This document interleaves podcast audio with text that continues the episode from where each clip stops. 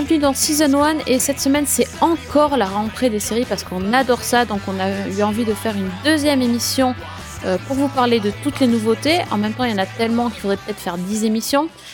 Euh, ce soir je suis entourée par euh, Alex et Fred. Salut les garçons. Salut Sophie. Salut la fille. Et on va donc vous parler chacun d'une nouveauté qu'on a regardée ou subie, ce qui est mon cas. 10.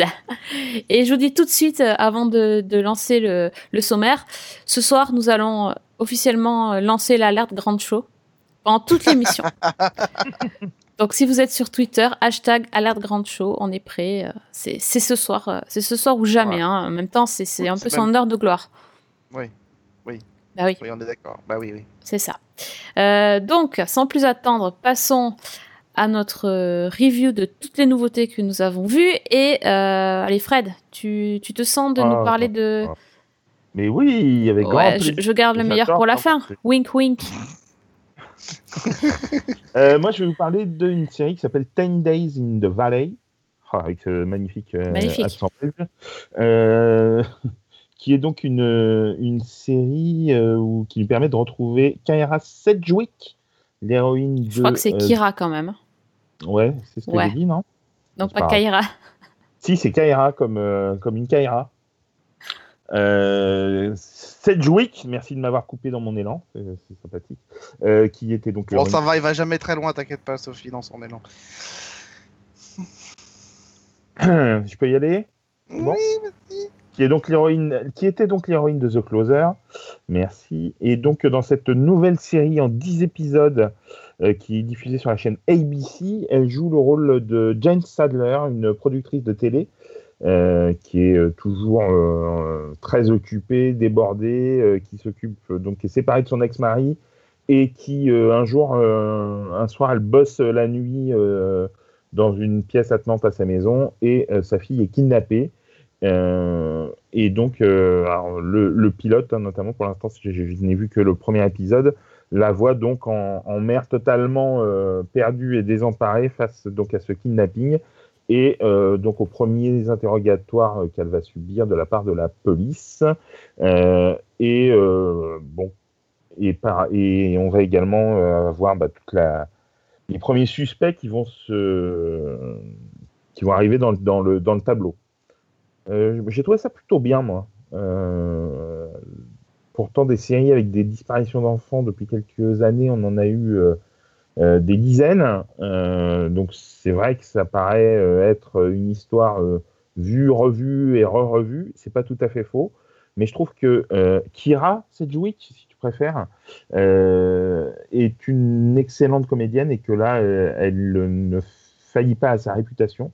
Elle, elle est vraiment très très bien dans, ce premier épisode, euh, que ce soit dans, la, dans le rôle de la, de la scénariste ultra euh, euh, occupée, euh, obligée de, de, se, de se shooter pour tenir le coup, et en mère assez complice avec sa fille. Elle est très très, c'est vraiment, c'est vraiment une excellente actrice et je la trouve très convaincante. Et j'ai trouvé le premier épisode efficace, certes sans originalité aucune, mais efficace et qui me donne euh, très envie de voir la suite, qui euh, peut s'avérer un peu paradoxale et parce que c'est vrai qu'on on a l'impression de connaître l'histoire, mais c'est tellement bien emballé euh, que moi en tout cas ça m'a plu et ça m'a donné envie de voir ce que ça va donner et ce qu'il en est, ce qu'il en sera des tenants et aboutissants de cette histoire. Et il y a combien d'épisodes qui sont prévus, tu sais? Bah, comme je l'ai dit au début, si tu Pardon, avais écouté, excuse-moi. 10. mais c'est pas grave, 10. 10 comme 10 jours. 10 jours en fait, euh, j'imagine. Euh, je, ne, alors, je ne sais pas si c'est du temps réel, euh, enfin si, si la narration va, va suivre les jours, etc. Mais c'est oui, ça paraît, ça paraît très logique en tous les cas. Ah, moi, c'est le Oui. pilote, j'ai l'impression qu'il a duré 10 jours. Mais. non, mais en plus, c'est, j'aime bien ce genre de série. Honnêtement, j'en ai vu plein. Euh, les trucs euh, disparition, tout ça, The Family, euh, je sais plus ce que j'ai regardé. En plus, euh, le problème avec moi, c'est que quand je commence, je regarde toujours jusqu'au bout. Donc, pour être souvent déçu. Et là, pour le Mm. coup, là, je me suis pas fait happer par le par le scénar. Ouais. je sais pas, j'ai eu l'impression qu'il y avait, c'était un gros fourre-tout ce pilote. Ils ont déjà dévoilé, je, je ne sais pas combien de suspects. Il y a eu énormément de rebondissements dans un seul épisode. Euh, j'ai l'impression, euh, enfin, on en est parti dans un peu du what the fuck là. Je sais pas euh, jusqu'où ça va aller, Ah. mais c'est c'est fou. Enfin, je sais pas. Je trouve vraiment que c'est emballé et que c'est Ouais. et que voilà les suspects arrivent.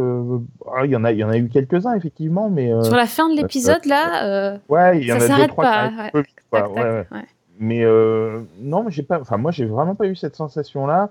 J'ai la sensation d'être devant une série, certes euh, manquant peut-être d'originalité, mais euh, ce genre de série, euh, j'ai pas envie de dire agréable à regarder parce que vu le sujet, ça paraîtrait un peu déplacé, mais mais une série efficace qui fait qui fait le job, qui est bien tournée. bien interprétée et bien produite. Et donc, moi, parfois, ça peut suffire à mon plaisir. Ah non, mais je suis tout à fait d'accord sur le sur Kira Sedgwick, elle est elle est très très bien. euh, voilà, elle, elle est pas elle fait pas la mère innocente. euh, c'est la, la victime, on sent voilà, qu'elle a pas mal de trucs qui vont pas, Ouais. Ça, Donc bien. euh, oui, sur ça c'est pas mal. Après le- les autres personnages euh, ont pas vraiment. plus- Ouais. Bah, Je suis pas convaincue encore. Ouais. Ouais, ouais, bon, par exemple, l'ex-mari, c'est vraiment la caricature. quoi. Euh, c'est Le euh, buveur de thé. Voilà, le buveur de thé. Non, mais voilà, c'est vraiment le, euh, le suspect euh, par excellence que, que l'on voit dans n'importe quelle Oui. série de ce, de ce genre-là. Euh, bon, euh, ça peut, je t'accorde que ça, ça peut paraître un peu, un peu trop basique et classique. Mais bon, moi, je, franchement, j'ai vraiment été agréablement surpris par, par ce premier épisode. Alors, c'est euh, showrunné par Tassie Cameron, euh, qui euh, était derrière la série avec Jason Presley, euh, Private Eyes. Ouh, Euh, oui, il y a du level là. Ouais, ouais, ouais, ouais, bon, Raising the Bar avec. euh, Ah, ma- euh, Paul. Oh, c'était pas mal ça. Et- Ouais, c'était bien ça. Et Rookie Blue aussi, bon, ça c'était moins bien. Euh, et Flashpoint. Euh, et toi, Alex, ça te donne envie le pitch ou euh, déjà vu aussi Bah, euh, c'est paradoxal, mais c'est une série qui donnait euh, et qui, avait- qui faisait pas mal, un petit peu parler d'elle avant la diffusion. Euh, donc c'est une série sur laquelle, euh, sur le principe, on pouvait, euh, on pouvait se, dire que ça pouvait être intéressant. Je crois qu'effectivement c'est du temps réel, mais je suis pas certain, mais je crois avoir lu que c'était du temps réel. Un jour serait équivalent à un épisode de recherche de l'enfant. Euh, moi en fait je suis arrivé à saturation quoi. Euh, mais vraiment à saturation de ce genre d'histoire, il n'y a plus, euh, il y a plus aucun, euh, a plus aucun, euh, sur- y a plus aucune surprise. On a l'impression d'avoir tout fait, d'avoir tout vu. Euh, je sais pas ce qu'ils ont tous avec euh, avec le, concept d'enlè- d'enlèvement ou de disparition d'enfants et ou d'ados, mais c'est un truc de malade quoi. Donc euh, donc il y a quelques séries comme ça qui arrivent à tirer l'épingle du jeu parce que rapidement elles deviennent autre chose. J'ai par exemple en tête euh, une série dont on a parlé ici qui s'appelle Yard Scott où euh, on, démarre là-dessus mais rapidement le truc est désamorcé à la fin du premier épisode pour partir dans une autre dans un autre endroit. J'ai l'impression de les avoir vus même des séries que pourtant j'ai beaucoup aimé je pense à la forêt en France par exemple.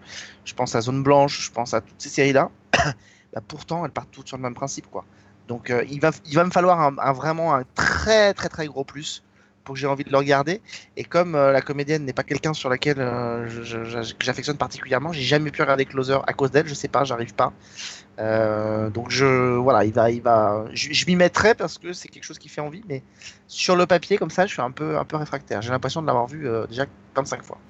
Ah, Ah, c'est le défaut principal. C'est ça. Et en fait, c'est vrai sur le, le côté saturation, euh, effectivement. Et euh, là, j'ai vu qu'il y avait euh, Broadchurch euh, saison 3 qui arrivait sur France 2. Ouais. Je pense que, voilà, je, je vais, cette saison, je vais regarder forcément une série de ce type et je pense que ça sera Broadchurch et pas 10 Days in the Valley. Pour moi, c'est. Vu que j'ai pas accroché direct, je vais même pas. Je Non, crois que je vais non. pas chercher plus loin parce que. y- voilà, j'en ai un petit peu marre aussi de. Non, mais je, enfin, je, je comprends totalement. Moi, personnellement, je vais continuer parce que, euh, encore une fois, j'ai trouvé ce premier épisode efficace. Après, c'est pas un chef-d'œuvre, hein, euh, entendons-nous bien, mais j'ai trouvé que c'était efficace. Moi, ça m'a donné envie de poursuivre. Mais je vais aller sur. euh, je vais rattraper déjà la deuxième saison de Broadchurch que je n'avais pas vue et enchaîner avec la 3, parce que la 1 était vraiment exceptionnelle. Donc, euh, Mhm. donc voilà, mais moi personnellement, j'arrive encore à trouver quand même, même si c'est vrai que le sujet a été rebâché, rebâché dans, plein, plein, plein, plein de séries ces dernières années, j'arrive encore à trouver une certaine singularité, un certain intérêt euh, sur, sur des projets qui, prennent ça comme euh, toile de fond. Euh, après, effectivement, il va falloir faut qu'au bout d'un moment, ça se singularise par quelque chose de, de, fort, un point de vue peut-être différent, ou qu'on ait l'impression que ça change et que ce soit pas non plus totalement basique ou je ne sais pas si ce sera le cas avec avec Ten in mais bon après moi, moi franchement, je, trouvais ça vraiment pas mal. Ce qui est très paradoxal, c'est que le concept n'a pas l'air quand même, enfin, la, toile de fond n'a pas l'air de s'épuiser. Euh, paradoxalement, quand on regarde la quantité astronomique qu'on a eu depuis 4 ou 5 ans, le mm. concept n'a pas l'air de vraiment s'épuiser. On se souvient que dans les années 80, dans les années 2000, 2000 il y avait eu comme ça des, des, des, gros concepts euh, de mécanique très huilés. Euh, on peut penser à Vanish, on peut penser à Kidnap, etc.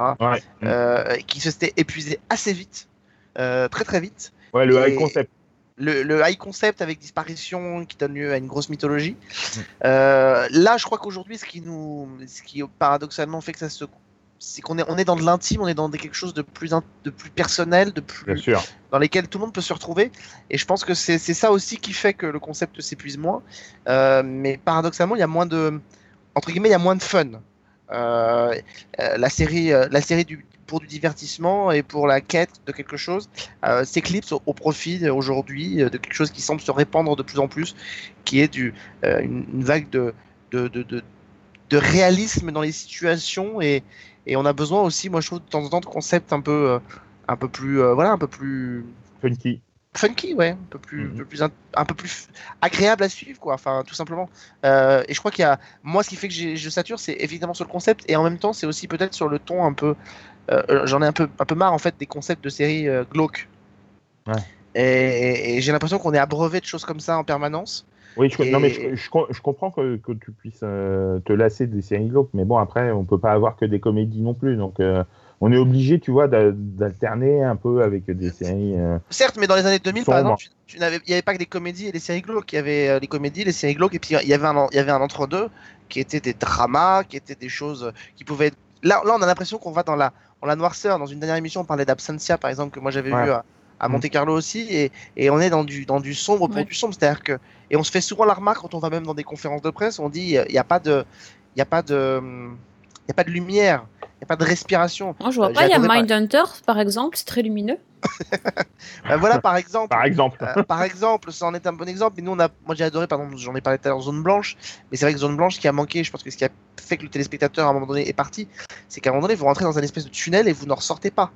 Euh, parce qu'on est aussi dans, dans, un concept de série, et je pense que Ten Days in the Valley en fait partie, c'est-à-dire que comme on est dans un concept qui se développe de plus en plus, qui est la mini-série, euh, ou la limited series, euh, bah, on rentre dans un tunnel parce que c'est l'histoire qui doit rentrer dans le tunnel. Quoi. Alors que quand on a une série qui se développe sur le long cours à plusieurs saisons, forcément on est obligé d'avoir des espèces de soupapes parce qu'on doit tenir la cadence pendant 4, 5 ou 6 saisons. Et, avec le développement de la, série limitée, je trouve que on en arrive à des, à des extrêmes qui, et il faut faire attention quoi, parce qu'il peut y avoir saturation. mais attends, mais presque je serais d'accord avec toi. Et d'ailleurs, c'est rigolo parce que dans le podcast, euh, dans l'épisode précédent, j'ai parlé d'une comédie et euh, en général, c'est pas trop mon truc. Euh, je... Enfin, je sais pas si on me demande de choisir, je présente plutôt un drama et tout ça. Et en fait, moi, cette semaine, j'ai aussi suivi une comédie. Je suis assez sinistre, oui, merci Fred. Et, euh, et, cette semaine, j'ai aussi pris une comédie et bah, je me demande si c'est. Ouais, si c'est pas justement une réaction à ça. Bah, certainement qu'on a, on a aussi besoin de temps en temps de, de soupapes. De, On a besoin de. On sait que le câble a, quand même été toujours très euh, porté vers ce genre de, de série-là. Les networks aujourd'hui essayent de, de rivaliser avec, euh, avec ces, ces séries du câble. En plus de ça, elles ne sont plus autant soumis à la pression de l'audience. Euh, donc euh, c'est ça aussi peut-être qui fait que les concepts ne s'usent pas comme ils s'usaient dans les années 80, dans les années 2000. Dans les années 2000, vous proposiez un concept, vous aviez deux séries qui s'enfournaient dedans et qui faisaient un four, le concept s'arrêtait net. Aujourd'hui, euh, une série avec 2 millions de téléspectateurs peut se voir renouvelée pour pour une pour des saisons 4, 5 ou 6 sans aucun problème. Donc l'espèce de sélection naturelle par l'audience qui avait lieu depuis, depuis tout le temps, finalement, aujourd'hui, ne s'opère quasiment plus. Non mais oui, oui. et, non mais d'accord. Évidemment, en plus qu'on a besoin de choses peut-être légères aussi pour euh, pour pouvoir respirer de temps en temps. Mais bon, par exemple, il y a une série qui me vient à l'esprit que je crois que vous avez apprécié tous les deux, euh, si je me dis pas de bêtises. En ce moment, il y, a, il y a la diffusion de The Deuce. Bon, on peut pas dire que ce soit une série super euh, super fun, quoi. Et pourtant, voilà, on, on, est accroché parce que c'est raconté d'une certaine manière. C'est, il y a un point de vue, il y a un, je, je pense pas que ce soit la tonalité qui soit la plus gênante. Je pense que c'est le manque de point de vue et le manque de perspective qui peut euh, faire, en, faire que ben, on, se, on, on, accroche moins à certains concepts. My name is Alex Riley. And this is the story of my life. When I grow up, I'm gonna come up with an idea that'll change the world. The Alex Riley adjustable table wedge. Patent pending. Sweet! Bon, moi je vais vous parler donc de ma comédie puisque j'ai pas, j'ai je suis lancée sur ça, ça va, ça va faire euh, un peu plus léger. Euh, donc moi j'ai choisi, je sais, je sais pas ce qui m'arrive. Non seulement j'ai choisi une comédie, mais en plus une comédie de CBS. Hmm. Donc ah euh, ouais, c'est c'est un truc un peu, je ne sais pas. Ouais, mais il y a un virus en ce moment qui court, je sais pas ce que c'est. Le virus CBS. de la fièvre. Ah, c'est ça, les, gens, sont pas bien. Les gens sont pas bien. donc ça s'appelle Me, Myself and I. c'est donc une sitcom très très classique de, 26 25 minutes, euh, qui a le qui donc a un postulat de départ un petit peu original puisque on suit euh, la vie d'un homme à différentes périodes de sa vie. dit comme ça, ça fait pas du tout rêver. En tout cas, moi, quand on m'a parlé de ce pitch, ça me faisait pas rêver parce que je, je voyais pas l'intérêt. Et en voyant la série, je vois tout à fait l'intérêt. C'est qu'en fait, euh, on, nous parle d'un personnage qui est hyper attachant, qui a qui, a à peu près euh, la quarantaine de nos jours et donc qui est en pleine euh, crise parce que il euh, bon il se, il sépare de sa femme il a il a pas mal de, de, soucis dans sa vie on va dire ça comme ça.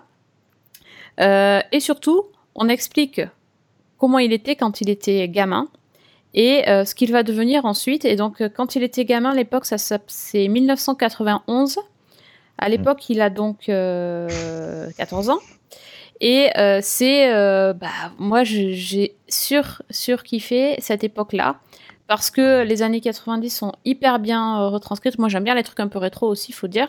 c'est. J'aime bien Alex. J'aime bien. Alex. Alex, oui, c'est ça. Bah, en fait, Alex, c'est aussi, d'ailleurs, Alex, c'est aussi le nom du personnage, je l'ai même pas dit. Ah, bah euh, et donc, Alex, si calcule, en 80... bien, on est à peu près de la même génération en plus. Hein. Alex, en, 4... euh, en 91, t'avais pas 14 ans, non J'en avais 13. Ah ouais, c'est ça. Et eh ben, dis donc, si c'était la loose avec les filles comme notre Alex du.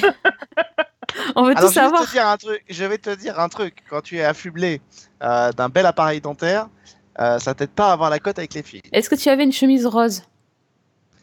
Euh, ça, je l'ai eu quand j'ai commencé Season 1. Pardon, c'est moche. Pour être acteur, tu vois, pour être acteur. Euh, ben, non, mais euh, non, j'avais pas de chemise rose. Mais à non, 14 ans, je devais. Attends, j'étais. On était. Tu fais genre, t'avais quel âge en 14 ans? On a la, la, même génération tous les deux? Te fous pas de moi non plus. C'est pas désagréable. En 91, je veux dire. On mhm. avait le même âge, Sophie et moi. Euh, non, mais ouais, oh, non, j'ai pas eu la chemise rose. Mais enfin, j'ai dû passer par la période euh, qui ne peut pas être retranscrite parce que c'est une tradition 100% française du mocassin à gland. Ça, j'ai dû passer forcément. Mais ça, les Américains n'ont pas ça dans leur comme rétro, tu vois. Ça, ils ont de la chance. Non, et c'est magique. Non, mais c'est vrai. Enfin, c'est hyper. Mais tu regarderas, Alex. Franchement, tu peut-être que tu vas te retrouver sérieusement. Euh, en, fait, il a pas bossé, il a rien regardé. Non, mais il a rien regardé. Donc, euh, euh, donc en fait, ce qu'il y arrive à Alex à 14 ans, c'est que il doit déménager parce que sa femme, sa mère, pardon. sa mère va se remarier. Et donc, c'est euh, gros dépaysement. Il rencontre, euh, il a un beau-père, même un, frère, euh, enfin un demi-frère qui va se rajouter à, à tout ça. Et, et surtout, il a son premier crush. Et c'est trop mignon. Comment il tombe amoureux de la fille quand il la voit. Enfin, c'est, il la voit au ralenti avec la, la, la, petite chanson qui va bien derrière. C'est, c'est hyper choupi. C'est un peu comme quand on regardait euh, les années coup de cœur et euh, on le voyait, euh, il était tout choupi, c'était hyper attendrissant. Et là, c'est exactement la même chose. Dis-moi, en 91, tu disais déjà choupi ou pas? Parce que. Mais tout à fait. tu sais que pour ça, ça t'aurait mérité, mérité d'avoir une chemise rose et des mocassins à quand même. et donc voilà, cette période m'a beaucoup beaucoup plu. Et finalement, la période il y a une période du- dans le futur où on suit 2040, Alex à ouais. 65 ans. Donc euh, dans le futur, euh, ben c'est un futur entre guillemets euh, où il est inventeur et donc il invente des objets futuristes euh, hyper modernes, hyper connectés, ce genre de choses. Euh, une personne qui a réussi dans la vie et bon, qui a d'autres soucis. Et euh, et finalement, je, je voyais pas comment on pouvait faire le lien avec ça. Et c'est hyper bien fait parce que euh, un tout petit épisode qui s'est passé quand il avait 14 ans, ça peut très très bien avoir des répercussions euh, quand il en a 65. Euh, voilà. Il y a un épisode, c'est par rapport à un objet, et cet objet-là, ben, est, il est transposé dans les trois époques, et à chaque fois, il a une signification hyper particulière, et c'est très très bien. Euh, c'est très bien montré, je trouve. Ou c'est pas forcément un objet, ça peut être une phrase en fait qu'il entend et ça lui rappelle un truc qu'il a qu'il a vécu quand il était jeune et du coup, il y a tout le temps des choses qui font écho. C'est euh, c'est vraiment, on dirait que c'est réfléchi. hein, finalement, c'est c'est pas fait juste comme ça. euh, Il y a, il y a pas de de mécanique euh, spécifique dans le sens où ils se sont pas dit tiens on va faire euh, euh, jeune, vieux, moyen, etc. C'est vraiment en fonction de, du moment. Et, euh, et ça apporte quelque chose de un petit plus à la série. Euh, J'ajoute Enfin, il n'y a a pas de mécanique spécifique, mais enfin, quand même, l'intérêt, de cette série, c'est quand même que justement, on suit le même personnage Oui. euh, à trois époques Mais différentes. on le c'est sent, quand on même sent mécanique, comment te euh, dire, on sent pas la mécanique si tu veux. Voilà. Oui, Ça, ça, ça coule, c'est, c'est, ça passe, ça passe nickel. Euh, J'ajoute que le créateur de la série, c'est Dan Koppelman, qui était euh, scénariste sur euh, la série euh, Malcolm. Et il y a effectivement un petit côté, il y a un petit touch comme ça.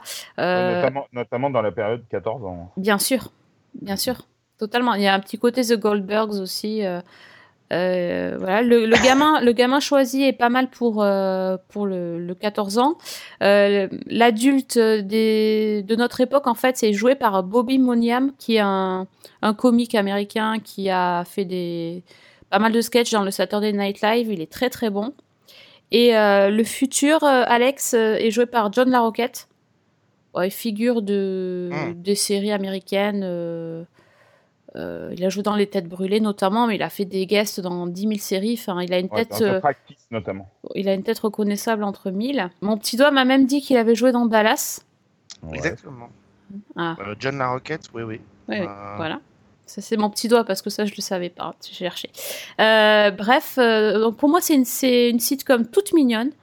Euh, quand je regarde ça, bah, ça me fait sourire. Ça me, ça, ça me fait pas rire vraiment, mais ça me fait vraiment sourire. Ça me, c'est, euh, ça me rend à la fois nostalgique et pas, pas que. C'est, euh, c'est très mignon. Et euh, je vous- enfin, franchement, je vous la conseille parce que c'est, c'est un petit, euh, un petit truc à déguster euh, entre deux épisodes un peu noirs. euh, ça a fait du bien. Il a surtout été John Larroquette dans The Practice. Ouais, Oui, c'est ce qu'a dit, ce qu'a. Fred. Ah, j'ai pas entendu, tu vois, je l'écoute pas, comme donc je suis pas habitué. Mais alors, Philippe Colton dans Dallas, je vois pas qui c'est, j'arrive même pas à m'en souvenir. Non, mais à mon avis, c'est dans la nouvelle série, non? Ah non, non, non, 1982, je. Non, Ah oui Euh, il était dans Les Têtes Brûlées aussi. Ouais, Elle l'a dit, Oui, euh, oui. Merci. Tu l'as pas écouté, je pense. Et le fait- dixième royaume. Et le dixième royaume. Ouh. Ouais. Ça, je pense que même lui il préfère l'oublier. Oui, c'est ça. Oh, non, c'était vachement bien avec Kimberly Williams. Ça va, oui, mais, on oui, mais rigole. c'est, c'est, c'est, oui, bon, oui. L'ancêtre de Once Upon a Time, quand même. Tout à fait. franchement. Oh, bah, m- moi, sinon, je l'ai vu. Ah, J'ai fait mes devoirs. Euh, Fayot. et, et- et c'est une non mais c'est une série que j'attendais euh, avec beaucoup d'impatience depuis que j'en ai entendu parler et ça c'était assez récent en fait. Et je trouvais le concept euh, très sympa sur le papier s'entend et donc je l'ai découvert j'ai trouvé alors je suis un peu plus mesuré que, que toi Sophie. Je trouvais ça bien. Effectivement c'est très feel good par certains côtés. C'est très agréable à regarder. Après, je trouve qu'il y a, à mon sens, on ressent une, une envie d'aller vers euh, ce que fait euh, euh, avec virtuosité Us depuis la saison dernière. Je trouve que c'est assez marqué, Mhm. le, le passage entre les époques. Et c'est, je trouve, un peu moins bien réussi que dans This Is Us. ah oui, même. oui, quand même. Enfin, Et enfin, je trouve que ça veut répéter ce- cette formule magique. Enfin, je me trompe peut-être, hein, mais c'est c'est ce que j'ai ressenti en tous les cas.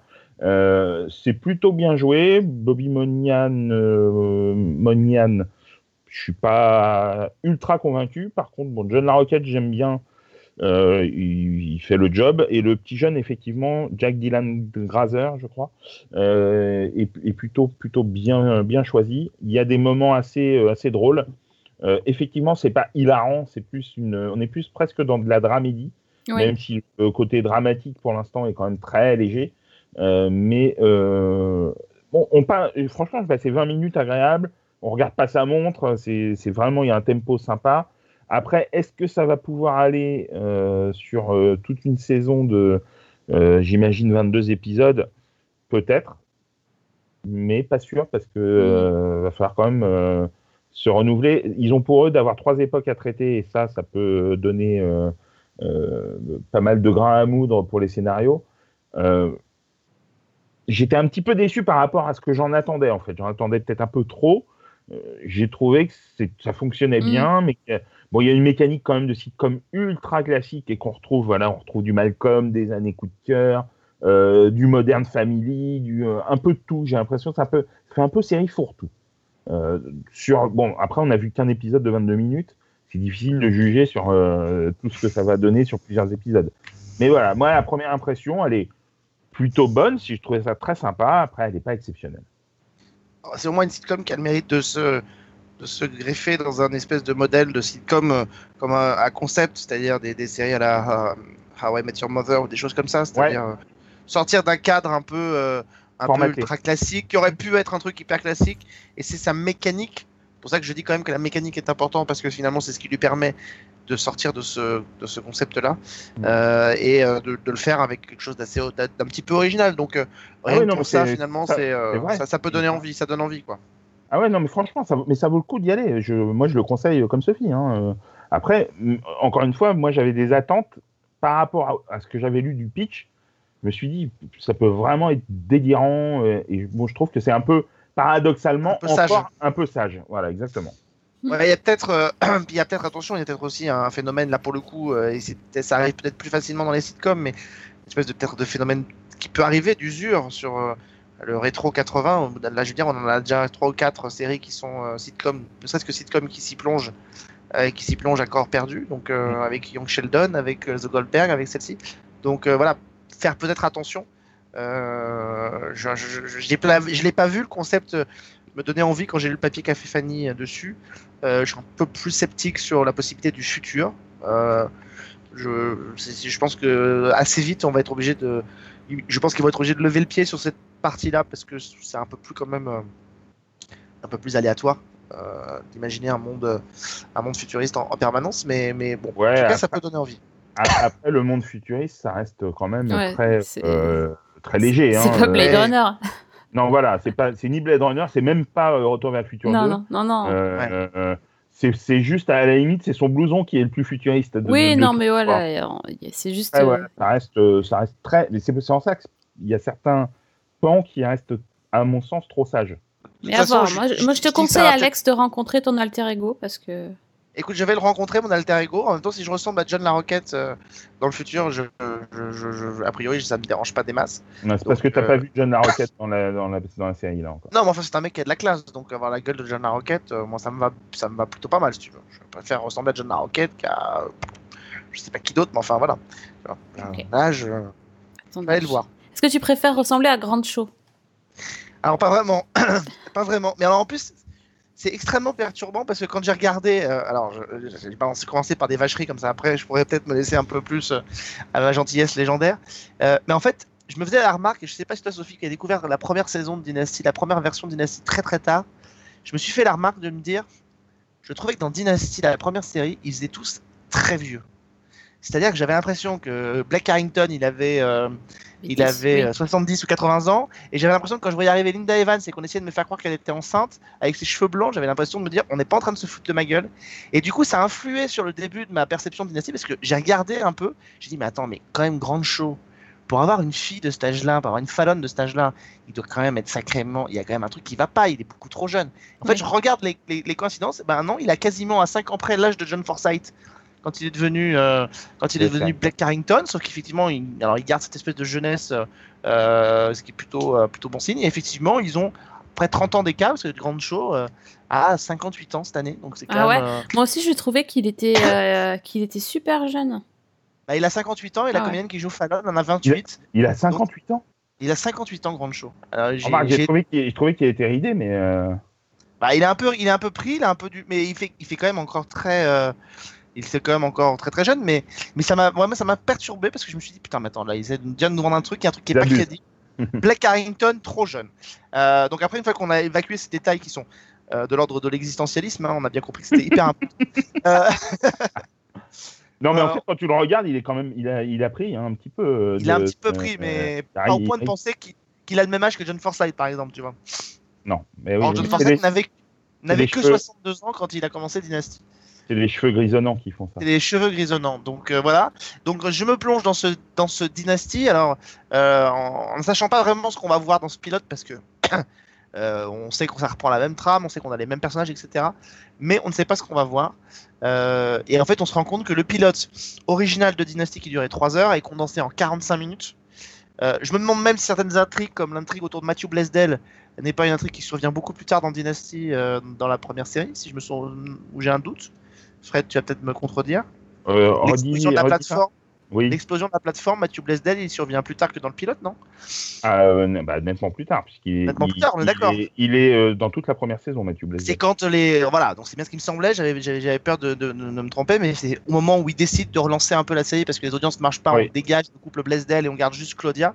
Oui. Donc là, tout est évacué en 45 minutes, donc vous avez une espèce de concentration de choses. Donc euh, euh, évidemment, quand on a un pilote de 3 heures, voir euh, Crystal qui renonce à se marier avec Blake parce qu'elle découvre son vrai visage, puis qui revient, bah, sur 3 heures ça passe, sur 45 minutes c'est quand même très expédié. Donc ça reprend les mêmes postulats de départ de la série, à savoir euh, un mania euh, du pétrole. Alors cette fois-ci c'est plus à Denver, c'est à Atlanta, Ouais. euh, qui possède toujours une, une compagnie de pétrole et qui décide de se marier avec. euh, alors non plus, c'est plus sa secrétaire parce que les choses ont évolué. euh, Les femmes sont plus secrétaires des entreprises. Enfin, c'est quand même quelqu'un qui est sous ses ordres, qui travaille avec lui depuis des années et qu'il va épouser euh, aux grandes dames de sa, de sa fille Fallon, qui n'entend plus, euh, qui n'entend pas se laisser faire parce qu'elle pensait que la compagnie allait lui revenir et qui, pour grosso modo se venger, va se rapprocher euh, de quelqu'un qui avait mis du bâton dans les roues de, de Black Carrington, à savoir euh, Jeff Colby. Dont on ne voit pas le père d'ailleurs, parce que c'est l'un des rares absents de la série, c'est Cécile Colby qui n'est pas euh, Ah, c'est pas le père C'est son oncle, originale, c'est son oncle. son oncle euh, qui n'est pas là, il n'y a pas de Cécile Colby. euh, donc voilà, Euh, Jeff Colby qui a un petit peu changé puisque maintenant Jeff Colby euh, est devenu euh, noir et, euh, a investi dans des, dans des, un petit peu dans des énergies, euh, dans des énergies, Oh, pff, dans des Moi, j'ai énergies, rien- J'ai rien dit dans mon papier, moi. dans des énergies renouvelables. Enfin, en Ah, c'est voilà, le côté moderne, les énergies renouvelables. Bah, c'est oh, pas ouais. si moderne que ça parce que c'était déjà euh, Oui. ce qui était fait Ah dans ouais Dallas, Dans Dallas. version, Tout à fait. avec le personnage de Christopher qui se battait un peu contre son père pour avoir des énergies propres et laisser tomber le pétrole. Donc euh, là encore, effectivement, et je crois que c'est un peu le problème de cette série, c'est euh, que c'est assez fun à regarder quand on aime le le, le, le prime time soap, qu'on on est content de voir revenir ce genre de ce genre d'intrigue, ce genre de mais fondamentalement, ça ne révolutionne rien, ça ne crée rien, ça ne relance rien et euh, et, et même c'est pas ultra moderne, ce qui est, paradoxal parce que Josh Schwartz et Stéphanie Savage qui sont à l'origine de cette série, qui avaient lancé Gossip Girl, quand ils lancent Gossip Girl, indépendamment de ce qu'on en pense, ça relance quand même un peu le, le teen show dans des directions très, euh, euh, très hype, très, euh, très branchées, très voilà. Et là, on a l'impression de voir quelque chose qui est presque daté quand ça arrive. Donc c'est un peu le paradoxe. Alors, à la, Cette di- série. à la différence que Gossip Girl, comme tu l'as dit, c'est un teen show. Là, c'est pas un teen show. Mais oui, oui, t'as raison sur le. Oui, c'est un teen show, mais enfin, euh, rapidement, Gossip Girl vire vers le, vire quand même très fortement vers le soap. euh, euh, et donc, euh, donc, si tu veux, ils, ont arrivé à créer, ils ont parvenu à créer quelque chose de moderne. Et je crois que le problème, c'est que, notamment sur du soap, c'est soit on, il aurait peut-être mieux valu faire une suite. Euh, plutôt qu'avec des descendants, avec des enfants, enfin je ne sais pas, plutôt que de s'embarquer dans un truc qui est quand même euh, sur le papier hyper casse-gueule, surtout si on décide de reprendre exactement les mêmes trames narratives. Euh, si on décide de reprendre les mêmes archétypes de personnages, si on- parce qu'on retrouve tout, hein, c'est jusqu'au majordome euh, qui va en faire voir toutes les couleurs à, à Crystal en lui disant qu'il connaît son secret, en passant par euh, Qui a changé de prénom entre temps. qui a changé de prénom, mais enfin voilà, entre le chauffeur qui se tape Fallon, enfin, on a à peu près tout ce qu'on a déjà vu. Si vous avez vu Dynasty, il n'y a pas de vraie surprise. euh, parce qu'il suffit pas de transformer un personnage en, mec pour Sammy Joe et en, noir pour euh, Jeff Colby pour dire qu'il y, a une vraie transformation.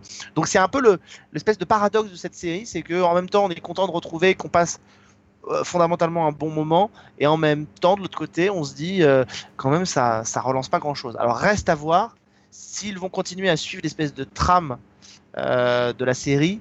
Euh, on peut se douter que non, on a déjà une piste que non, puisque euh, le personnage de, de Sammy Joe, qui normalement dans la série d'origine était interprété par Heather Leclerc, et qui est donc Pardon. la, la, la- qui était la nièce de, de Christelle dans la version euh, 80 de la série, qui arrive je crois en début de saison 2, si je me trompe pas Fredo.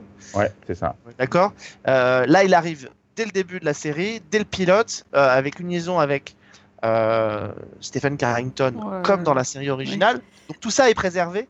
Mais donc c'est ça qui peut nous faire dire que finalement on va pas aller là-dedans, parce que dans la première saison, je vous rappelle, euh, Stephen Carrington avait une liaison avec quelqu'un, euh, son père n'acceptait pas son homosexualité, et euh, il- ça se terminait très très mal, puisqu'il était Oui. pour, pour le meurtre de ce jeune homme. Donc a priori, on se dit que si déjà ça c'est évacué, que c'est pas repris, c'est peut-être que dans la foulée, la série va bifurquer vers autre chose. Ben, euh, D'autant plus que dans ce premier épisode, Steven est, euh, est homo affiché, ce qui était absolument pas le cas dans les années 80. Ah. C'est juste ça, euh, faire la série moderne, c'est que maintenant. euh, Oui. C'est ça, ouais. Ah, vas-y, Bah, vas-y. Et, mettre un blouson en cuir. pardon. Non, et pardon, je suis un peu gêné par rapport à ce qu'a dit Fred justement là-dessus sur, euh, sur ce qu'ils disent, c'est que le, côté homo est assumé. euh, C'est ce que dit le créateur de la série. Il dit euh, aujourd'hui c'est un côté assumé parce que c'est plus un problème. Bah malheureusement, si en 2017, euh, les mêmes thématiques pourraient très bien être traitées de la même façon. Euh, Il y a des parents pour lesquels c'est extrêmement compliqué Oui, oui. d'avoir des enfants homosexuels. Et. Empire l'a très bien montré. Oui, il pourrait bien très bien avoir des réactions complètement idiotes, oui, ça c'est. C'est- C'est pas, c'est pas ce que je voulais dire, bien évidemment. c'est pas- Enfin, Non, voilà. je rebondis sur ce que tu avais dit sur ce- cet aspect-là Ouais. pour préciser ce qu'avait dit, je crois, que c'est Josh Schwartz qui avait dit aujourd'hui c'est plus un problème. Bah, si, je pense que malheureusement, euh, en 2017, c'est malheureusement encore un problème. Mais le début de l'épisode, il est un peu bizarre quand même. euh, Enfin, ces images d'arch, enfin, ces images euh, réelles de Trump et, et toutes ces, ces personnes riches là, les Kardashians et compagnie, avec la voix off. Enfin, Alors ça, tu vois- J'ai halluciné quand j'ai vu ça. hein. Je, je sais pas si tu te souviens, quand il y a quelques années, on avait fait une, une review euh, de, de Sleepy Hollow. Euh, J'avais dit que dans le pilote de Sleepy Hollow, il y avait une phrase qui était mentionnée qui disait euh, euh, voilà, qu'ils étaient, ils étaient voués à combattre les générations pendant 7 ans, qui était le concept d'expliquer que voilà, une, saison, une série, ça dure 7 saisons et qu'on explique dès le départ, dans une ligne de dialogue de la série, ce que c'est que le concept. Et ben là, c'est exactement ça. C'est On justifie par ces images-là le concept de dynastie. Pourquoi on le fait revenir? Parce qu'aujourd'hui, on vit aux États-Unis dans une période de dynastie. Et c'était exactement ça qu'on a matérialisé à l'écran Mm. toute la partie communication de Josh Schwartz et Stéphanie Depuis que la série est annoncée, qui est de dire pourquoi est-ce que vous refaites Dynasty aujourd'hui? Bah Parce qu'aujourd'hui, on vit dans une époque de dynastie, vous avez les Trump, les Kardashians, les Bush, et que euh, voilà, c'est cette Amérique-là. Mais C'était euh, très coup, bizarre. hein. Ouais, moi j'ai trouvé ça plutôt bien amené pour le coup. Ah non, moi je trouvais ça hyper bizarre parce que du coup tu t'attends à ce que ça commence comme ça avec cette voix off euh, de la de la bitch là qui Ah, et arrête qu'elle pas. parte et que ça Et- s'arrête tout de suite. Bah, ça s'arrête tout de suite en fait. On, elle, elle te Oui. commande ça, elle, elle se parle d'elle-même. euh, Enfin, elle te commande son arrivée Ah, dans le alors- manoir et puis pam, c'est fini. Alors d'un autre, côté, je, je vais peut-être dire une grosse bêtise parce que je n'étais pas spectateur de Gossip Girl, mais c'était pas de la voix off sur Gossip Girl. si, mais aussi toute la série. Non, Enfin, mais voilà. c'est le, C'était peut-être pour essayer de s'en différencier aussi qu'ils n'ont pas poursuivi dans la voix off. Bah, je trouve ça bizarre de faire ça pendant deux minutes et d'arrêter. Enfin, Alors après, il faut voir sur les autres épisodes, peut-être que ça va. Ouais, peut-être, Peut-être mais que ça va c'était revenir. très très. Euh, il faut dire que ce qui change, c'est que dans la version originale, le personnage euh, point de vue du début, c'était pas Fallon. hein, donc euh, Non, du tout. euh, là, c'est là, c'est vraiment aussi un autre point de vue qui est pris, c'est celui de, euh, c'est celui de Fallon, euh, et qu'on d'ailleurs un, un point de vue qu'on va très peu conserver, très peu euh, dégager au, au fur et à mesure de l'épisode. Donc, euh, comme pour nous expliquer que finalement, c'est elle la porte d'entrée dans la série. Ouais. Oui, mais euh, du, et, et du coup, on la suit pas tant que ça. Non, Bah, en tout le début, c'est, t'as euh, l'impression que c'est Fallon en fait. euh, et puis finalement, tu vois tout le monde. Hein, euh. Enfin, Ah oui. Et c'est un- bon après voilà, c'est une série chorale, mais effectivement, c'est ça peut être un peu euh, déstabilisant de voir euh, que ça démarre sur elle et que d'un coup, elle est euh, elle est pas virée de l'épisode, mais euh, elle passe euh, elle passe en- au second plan quand en même. second euh, plan, voilà. Euh, Ouais, ouais, voilà, elle fait juste ses têtes de méchante, mais après. Ouais. Oui. euh, J'ai été, enfin, honnêtement, je, je savais pas trop ce que je regardais parce que euh, bon, vous m'avez forcé à regarder euh, Dynasty euh, l'ancien, mais euh, j'a- j'avais essayé d'oublier un petit peu. Donc, au début, quand j'ai regardé le, le pilote, je me suis dit, mais euh, en fait, ça va être un truc euh, hyper rock'n'roll. euh, et euh, bon, voilà, enfin, la façon de présenter le personnage avec son chauffeur, euh, enfin, c'était, hum, c'était, c'était ridicule. Mais bon, c'était, euh, disons, un, essai de faire un peu euh, quelque chose de différent. Et finalement, euh, au bout de 5 minutes, ça revient dans un truc hyper classique. Et, euh, et je me suis pas rendu compte tout de suite que c'était la même histoire, mais bon, euh, d'un moment, je fais ouais, d'accord, en fait, c'est la même chose. J'avais pas, j'étais pas sûre d'avoir compris en fait. si je fais ah ouais, c'est la même, c'est la même Alors. en, ouais, c'est la même chose quoi. Enfin, Alors, oui. Oui. Bah Euh, oui. Il y, a, il y a euh, un personnage euh, important de la première saison qui est qui n'est pas là, qui est l'associé de Mathieu Blesdel. Mathieu Blesdel, effectivement, comme tu le disais, euh, Alex, il est évacué en, en, en un épisode, enfin, alors que c'était quand même un personnage, même si euh, il disparaissait rapidement de la série, qui avait son importance dans la suite de la série, même s'il n'était plus là. Et en plus, là, il est incarné par un comédien qu'on connaît qui était dans Revenge. Moi, j'étais étonné de le voir disparaître aussi vite, quoi. Ouais, ouais, ouais. Euh, C'est, euh, Tu mettras une, une balise spoiler, peut-être. hein. Mais, euh, Oui, oui, oui. Mais oui, oui, oui, oui. Mais euh, effectivement, euh, moi, c'est ce qui m'a le plus euh, choqué, entre guillemets, c'est que euh, le pilote original durait 3 heures et que là, ça a été vraiment condensé. C'était long on les re- trois heures. Hein. Je, je- je- je- Non, c'était parfait. Si si si, c'était très long. et pour les avoir revus cet été, c'était parfait. Et euh, non, non, franchement, euh, enfin, ce qui m'a le plus surpris, c'est de, de voir euh, toutes les scènes les plus importantes de ces trois heures condensées en 45 minutes. Je ne sais pas comment ils ont fait.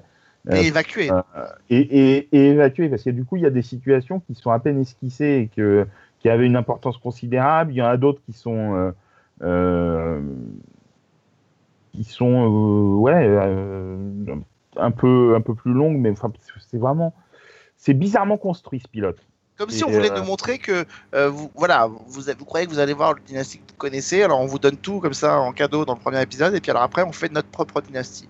Est-ce que Ouais. c'est ça On le saura assez vite hein, finalement. puisque- Alors, déjà, je pense qu'on aura déjà une idée lo- lors du deuxième épisode mais euh, oui oui oui complètement si on voit arriver un vaisseau extraterrestre, c'est que c'est le bordel bah, c'est les Colby quoi c'est les Colby, voilà. Mais euh, non, mais bon, voilà. Enfin, moi, j'ai trouvé ça efficace et plutôt sympathique parce que je suis un, un fou de, de, de soap opéra, euh, notamment de prime time soap.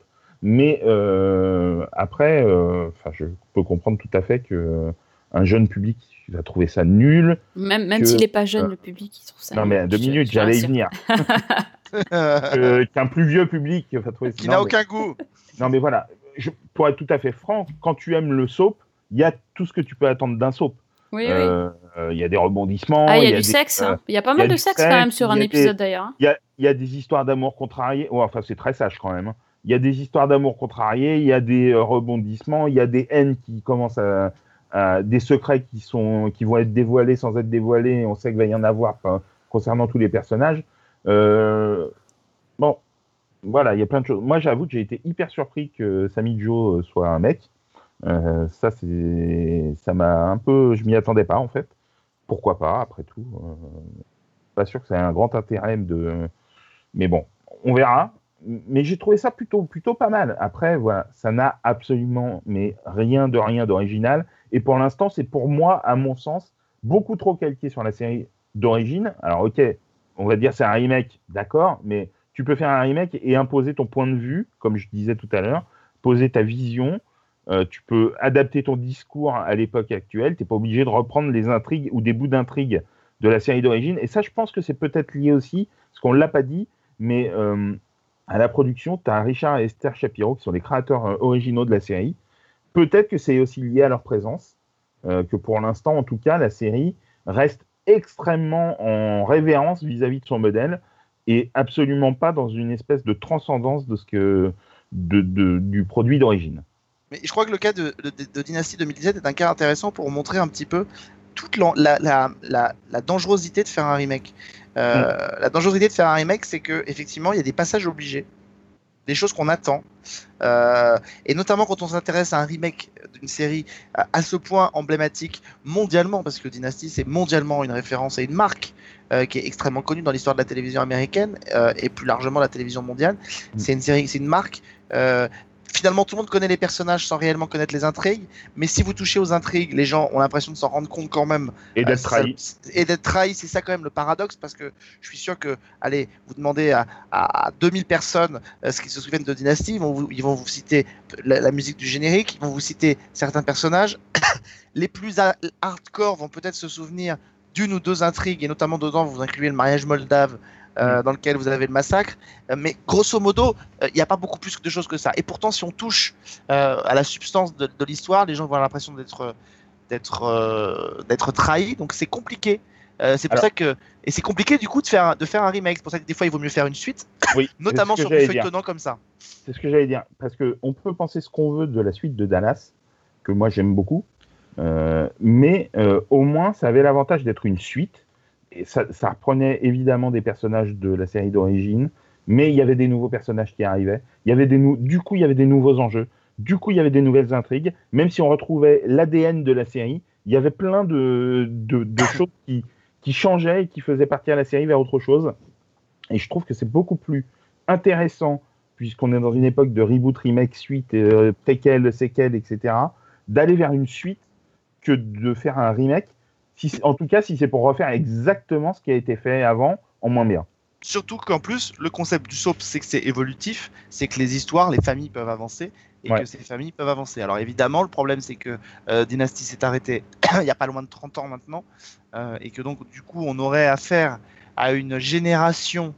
euh, pour être familier avec les personnages, on aurait affaire à une génération euh, qui serait évidemment très, très avancée en âge, ce qui est compliqué euh, parce qu'effectivement, Dallas, par exemple, avait tout de suite posé les jalons d'une jeune génération dès le départ d'enfants euh, comme Christopher, comme John Ross, qui pouvaient Oui, ou, 30 ans ou plus dès, tard de oui, ou dès la fin, dès- même de la, dès la fin de la série d'origine, où il y avait euh, le personnage de Sacha Mitchell, enfin voilà. Il y avait une jeune génération Ouais. qui pouvait revenir 25 ans plus tard. C'est vrai que Dynasty a été très souvent porté par ces personnages qui sont des personnages charismatiques, mais qui ont terminé la série, euh, qui étaient quand même pas non plus des, des, des, des tout jeunes. Donc il n'y a, pas- y a pas eu vraiment de, de génération, parce que c'est vrai que le personnage de Sammy Joe, Désir Leclerc, part de, finit par partir de la série et est remplacé. Je crois pour Fallon, c'est le cas pour Fallon, elle est remplacée. Donc euh, ces personnages-là étaient emblématiques au début, mais ils n'ont pas accompagné la série jusqu'au bout. Bref, c'est Si, compliqué. alors, si Fa- Fallon est en fait, euh, quand il y a eu les Colby, euh, mais elle est revenue après, elle, est jusqu'à la fin après. hein. ouais, bon, elle est, elle est effectivement jusqu'à la fin. Et mais- Sami, Sami Joe est partie, je crois, une, une ou deux saisons, mais elle, elle revient aussi, elle est à la fin également. Mais c'est vrai que c'est compliqué parce que ces personnages-là, finalement, aujourd'hui, dans l'inconscient collectif, Dynasty, c'est euh, Blake, Alexis, Christelle, Oui, éventuellement un peu Jeff Colby, mais enfin voilà. hum, Donc c'est ça peu. qui est un peu compliqué. Et c'est ça qui est un peu, qui est un peu paradoxal, c'est que euh, quand on prend les deux, les deux séries, qu'on les regarde, a priori, on peut se dire que Dynasty sous, ses- sous 2081, sous ses airs extrêmement vieillots et classiques, était peut-être euh, très moderne, et que Dynasty 2017, sous ses airs très modernes, est peut-être une série un peu vieillotte. Et en Et plus, on n'aura rien- pas les audiences, euh, du coup, vu que c'est sur Netflix. Non, mais aux Ah, États-Unis, c'est sur, euh, c'est sur euh, CW, hein, donc euh, c'est pas Netflix. Hein, donc, euh, Si, si, on les a eu les audiences Les d'ailleurs. a eu, les audiences, elles sont pas, elles sont pas exceptionnelles, c'est 1,3 million, je crois. euh. Ce qui est pas exceptionnel, Ouais. hein, c'est Mhm. d'ailleurs vous aviez juste avant, je crois, vous aviez Riverdale qui a commencé sa saison avec un record, Euh, donc il n'y a pas eu une vraie attente, un vrai quelque chose. Alors est-ce que Dynasty va faire comme Riverdale, va, va bénéficier de cet effet de diffusion de Net- sur Netflix à l'étranger euh, pour se construire et se solidifier une base Euh, J'avoue que sur la simple base de ce premier épisode, si je compare les deux euh, potentiellement de, de Riverdale et de euh, et de et de Dynasty. Dans Riverdale, premier épisode, il y avait une vraie côté très tout de suite très marketé, très très hype pour faire quelque chose dont, qui peut très rapidement devenir un phénomène culte. Euh, Dynasty, Dynasty, reste Dynasty Ouais. quoi. Ouais, ça va être, ça va être compliqué, je, je pense. et d'autant plus qu'il y a quelque chose qu'on n'a pas dit, enfin que moi j'ai trouvé vraiment très marqué, c'est que c'est quand même pas très bien joué. Euh, que la plupart des comédiens sont plutôt assez mauvais. Euh, à mon sens, je trouve le, la, Elisabeth euh, Gillis qui joue euh, Fallon euh, vraiment vraiment nulle. Euh, elle doit avoir une expression. Bah, celle, celle le froncer les sourcils, plisser Ouais. les yeux, quoi. Voilà, la ça- méchante. ah, celle-là, elle le maîtrise bien. hein. La méchante, c'est ça, ouais. Euh, Mais en- Vas-y, vas-y. Non, non, mais pour revenir sur ce côté du jeu, tu vois, je, je me pose une vraie question, c'est euh, et j'aimerais bien du, du coup avoir l'avis de gens euh, qui n'avaient jamais vu la première série Dynasty Ouais. euh, et qui et qui là vont se plonger dedans parce que je j'arrive pas à me, à me figurer parce que je l'ai pas vu à cette époque-là. J'arrive pas à me figurer quels étaient les retours, les perceptions que les gens avaient quand Dynasty arrive. Euh, en France sur euh, le jeu des comédiens, sur le côté un peu, euh, un peu too much quand même, avec les choucroutes, avec les, les et, et est-ce que Ouais, mais à finalement, l'époque, c'était pas too much, les choucroutes. Hein. bah, c'était pas too much, mais enfin les, les séries qui étaient à côté, Dallas, on était quand même pas dans ce registre-là, Côte Ouest encore moins. Euh, Il y avait effectivement d'autres séries qui le faisaient, mais c'était le look de Dynasty dans les années 80 se rapproche énormément des, des, des d'après-midi, pas trop des soaps du soir. Et, et moi, ce qui m'a ce qui m'intrigue, c'est que nous, évidemment, c'est biaisé par notre perception qu'on a vis-à-vis de la, de la Ouais. série originale, euh, et qu'effectivement, le comparatif se fait officiellement et obligatoirement entre les deux.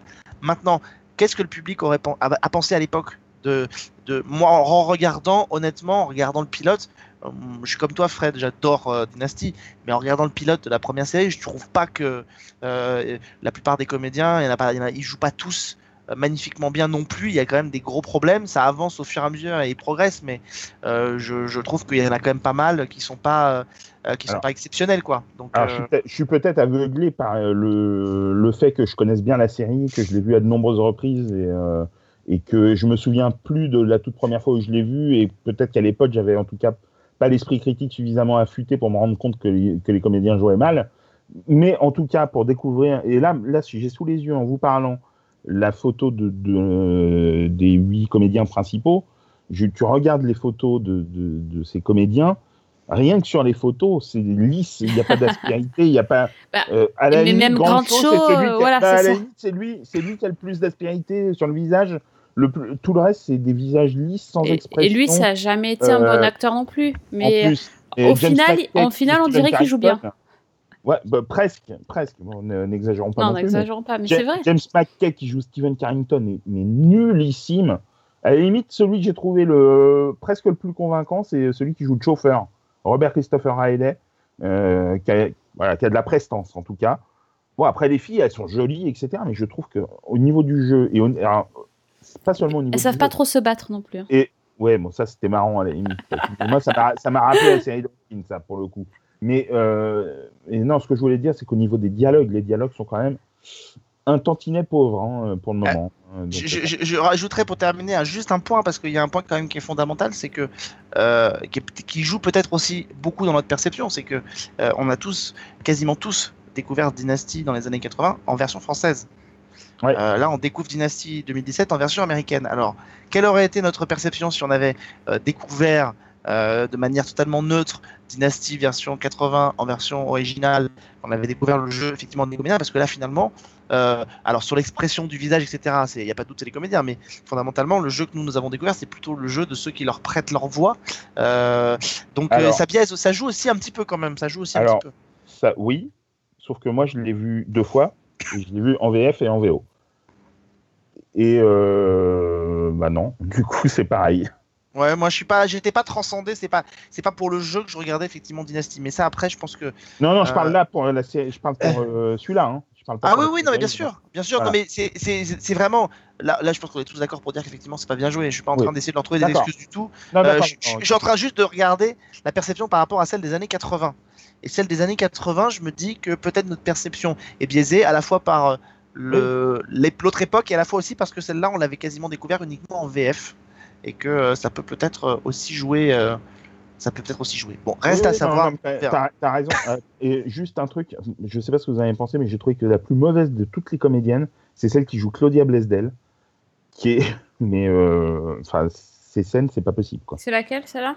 Celle qui, bah, euh, Ah celle là. qui joue, qui est folle, là, qui sort d'un hôpital psychiatrique. ou semble plus tellement folle d'ailleurs à la fin de l'épisode. Ouais, voilà, ça, ça a elle, l'air d'aller elle est beaucoup chelou, elle. hein. Ouais, ouais. Oh là là là là, elle est, elle mauvaise, mais très très mauvaise. Très mauvaise. Pamela Bellwood qui jouait le, le rôle d'origine n'était pas une super actrice, mais elle jouait mieux. Très Et je voudrais qu'on se recueille pour une minute de silence Mm. euh, en pensant très fort à, à celle qui va devoir incarner Alexis Harrington.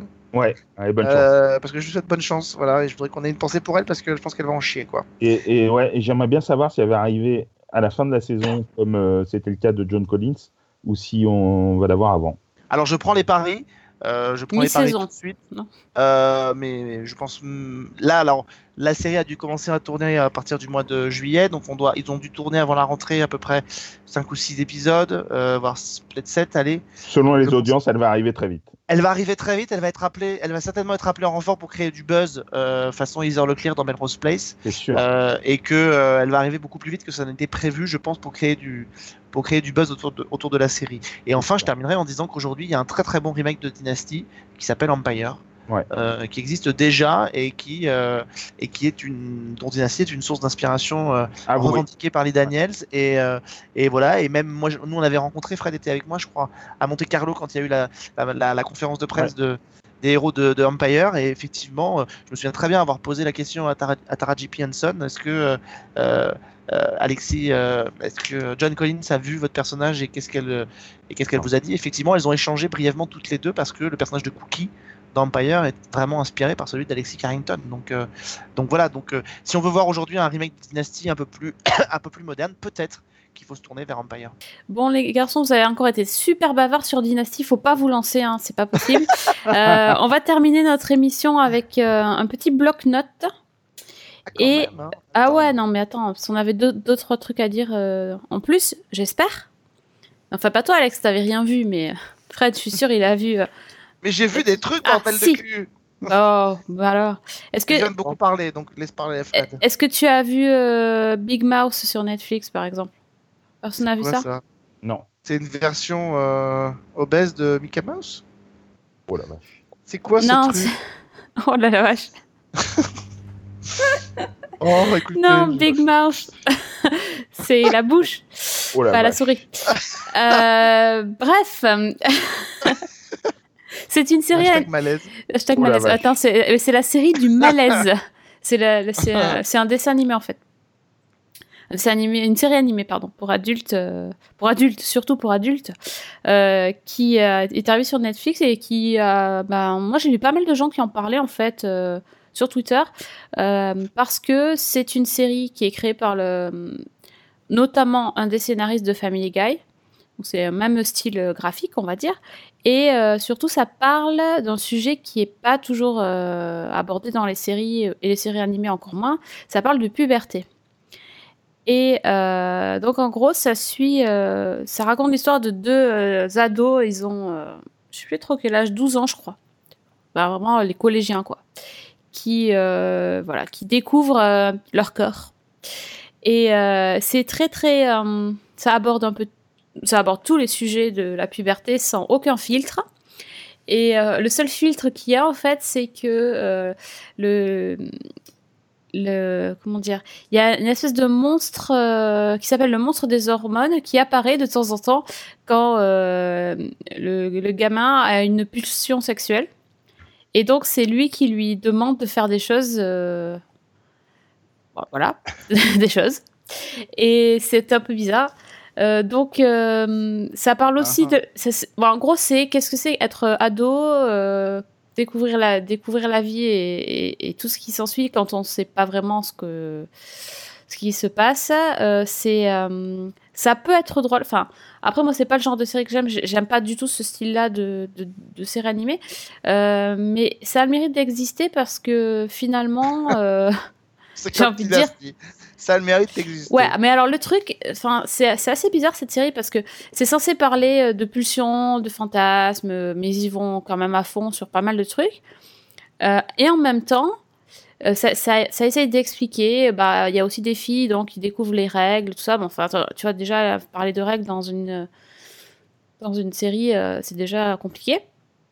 Et en même temps, c'est pas c'est pas pour les ados. C'est ça qui me perturbe un peu. Du coup, c'est c'est on dirait, vraiment du, on dirait du Beavis et peut-être. Ouais, c'est un peu ça. Euh, Dans le sens où euh, bah, ça pourrait être intéressant pour expliquer les choses, mais là c'est pas pour c'est pas fait pour expliquer la vie, c'est plus fait pour rigoler et, et se moquer du, du gamin euh, qui est gêné parce qu'il a une érection euh, et qui veut le cacher ou, ou pire. Enfin bref, c'est pas. Donc enfin moi j'ai trouvé que c'était, j'étais un peu, je, trouvais que ça mettait un peu mal à l'aise euh, sur certains trucs. En même temps, ça reste une série animée, donc bon, euh, ils peuvent se permettre euh, 10 000 trucs. Euh, voilà, j'ai, un peu un problème avec. C'est intéressant de parler de la puberté, de montrer des trucs, mais ça les montre de façon vraiment bah, qui font pas envie. Hein, clairement, ça fait pas très envie la puberté à la base, mais encore pire, je pense. Et, euh, et en plus, c'est pas destiné aux, ados, aux pré-ados. Donc, euh, c'est peut-être. J'imagine que ça serait destiné à un public de jeunes, euh, plutôt des garçons d'ailleurs, qui se rappelleraient leur, leur adolescence. Je, Enfin bon, moi ça va pas faire rire, je, pense que je dois pas être la cible.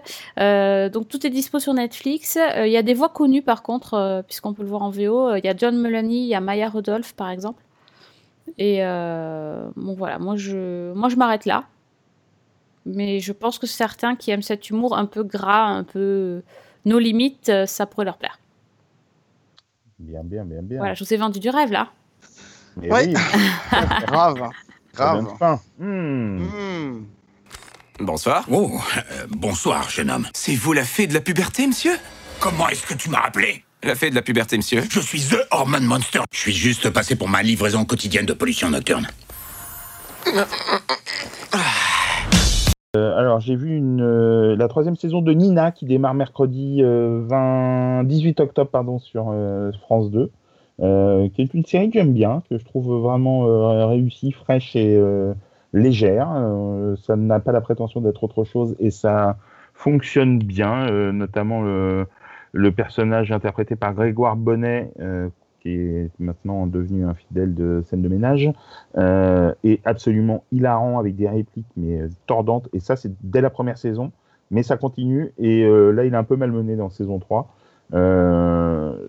J'ai vraiment trouvé cette saison efficace. Après, a, voilà, on est toujours dans du soap médical à la Grey's Anatomy, hein, on va dire.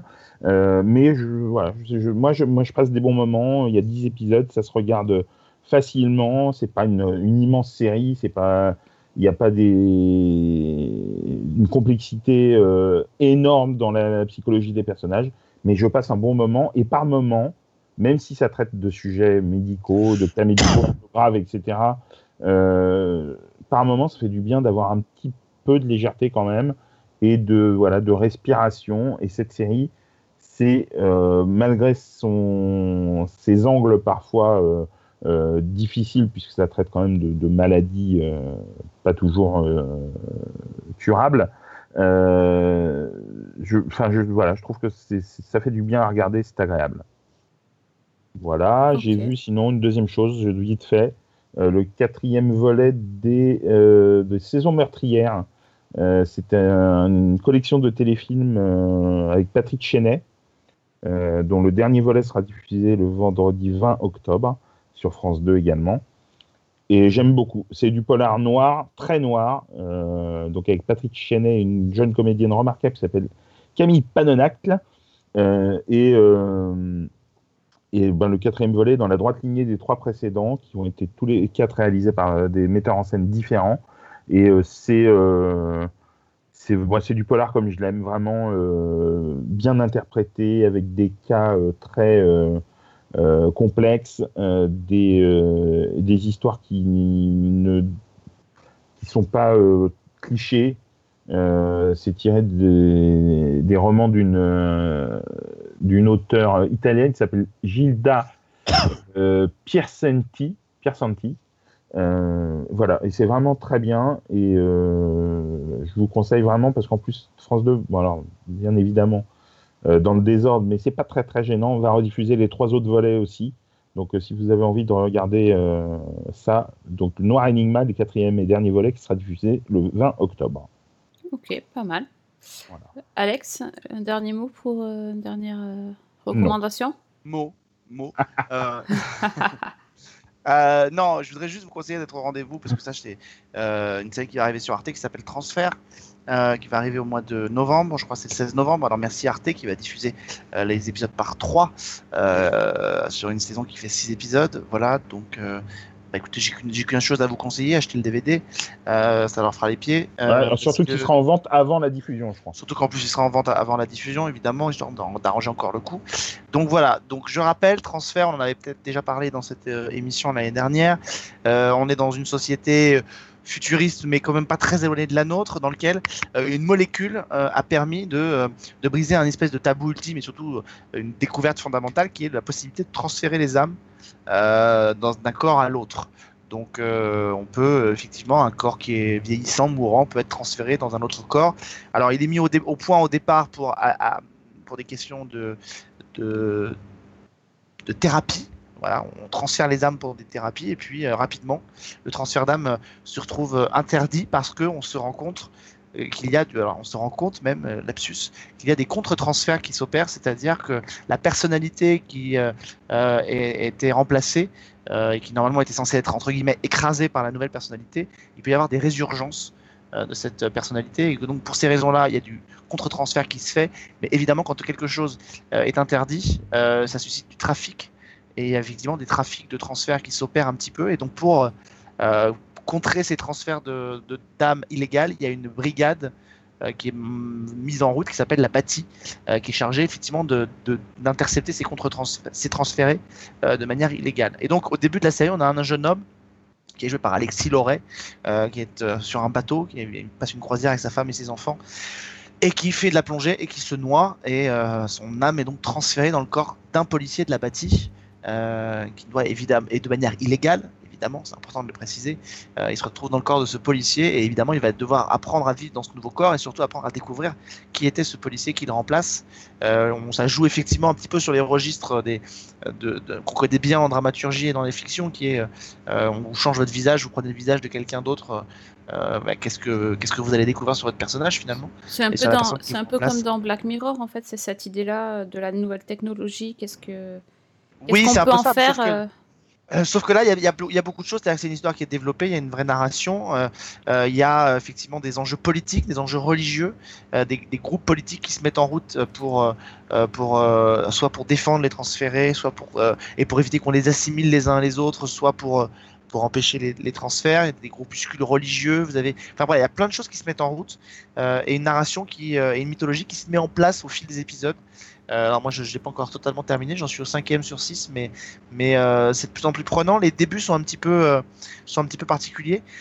ça prend peu, peut-être un petit peu de temps pour s'installer, donc c'est peut-être ça qui peut un peu déstabiliser, mais il y a un vrai univers qui est mis en route. Par petites touches, on découvre l'univers dans lequel on vit, il y a la nouvelle technologie, il y a vraiment des trouvailles qui sont extrêmement intéressantes. Donc, euh, donc voilà. Donc c'est une série en tout cas à surveiller euh, parce que euh, voilà, c'est là pour le coup c'est une vraie réussite d'anticipation pour Arte qui s'était quand même sacrément vautré avec Trépalium il y a deux ans et qui là se rattrape vraiment avec un, un, thriller qui est assez assez bien foutu, passionnant et qui et voilà et a priori des réponses seront apportées sur les intrigues à la fin de la saison 1, mais avec une ouverture pour la saison 2, puisque c'est une série qui va se construire comme ça au fil des saisons. Euh, donc voilà, donc euh, en tout cas un parti pris assez intéressant. Ça m'intéresse. J'ai envie de tester. Transfert au pluriel, hein, euh, voilà, et créé notamment par un monsieur qui s'appelle Claude, Scasso, qui était à la tête de K1 sur France 2. Donc, donc voilà. Pas mal. Je note que si en plus on rajoute à notre calendrier des séries françaises, qui ont l'air cool, on va pas s'en sortir. Hein. Ouais. C'est pas gagné, mais bon, c'est vrai que ça, ça a l'air carrément cool. Euh, peut-être que je vais regarder ça à la place de Dynasty, qui sait? Tu peux regarder les deux, ça n'empêche pas. Hein. Ah, je, je, sais pas, j'ai trop de trop de sop, tu le sop, je crois. Oui, mais t'en regardes pas tant que ça, donc tu t'en de la manœuvre. c'est pas faux. Euh, bon, je crois qu'il est l'heure de fermer euh, le hashtag alerte grande show. Et, bon, il est toujours ouvert, hein, soyez attentifs. Bah, c'est ça, c'est ça, soyez, jamais. On sait jamais. Il est, il est, partout, mais euh, maintenant qu'il est un peu casé dans son fauteuil, euh, on verra. Euh, merci donc d'être venu, mais bon, vous étiez content, vous avez parlé de votre série. C'était pas trop difficile pour vous Non, ça va. Non, ça va. Ouais, c'est bien. La prochaine fois, on parlera de vraies séries, hmm, d'accord Strike ouais, T'as raison, parce que tes, sitcoms et tes, et gamins qui découvrent la puberté, si tu veux, voilà. Je suis bien d'accord avec toi. Je vous dit que ça faisait pas rêver non plus. Ah c'est pas glamour. T'as vraiment rien d'autre à faire dans ta vie, c'est pas possible. Hein. bah, moi, je teste, c'est Netflix, ils proposent, je regarde. C'est tout. Euh, on, te donne n'importe quoi, tu dis ok, toi. Oui. c'est comme pour les chroniqueurs. En même temps, t'avais personne d'autre qui voulait venir. Donc, euh. Et comme t'es pas capable de faire une émission toute seule. Non, c'est ça. C'est ça, c'est moche. Et oui, euh, merci. pas comme ça, s'il te plaît, c'est pas sympa. oh, bravo. Bon, en attendant, euh, on vous donne rendez-vous très très vite pour un autre épisode. Euh... Bah, bientôt, hein, on va dire. Voilà.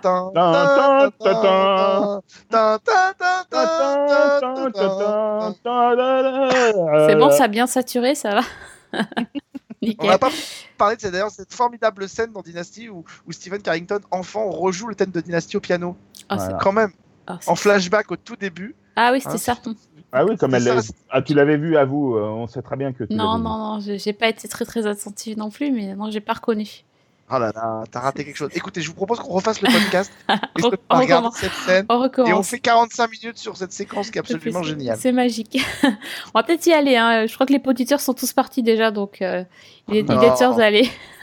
bon, merci d'être resté jusqu'au bout. Si vous êtes encore là et vous avez supporté notre review de Dynasty, euh, on vous donne rendez-vous euh, sur Twitter et Facebook. Et euh, sinon, on vous dit à très vite. Bonne semaine. Bonne série. Bonne série.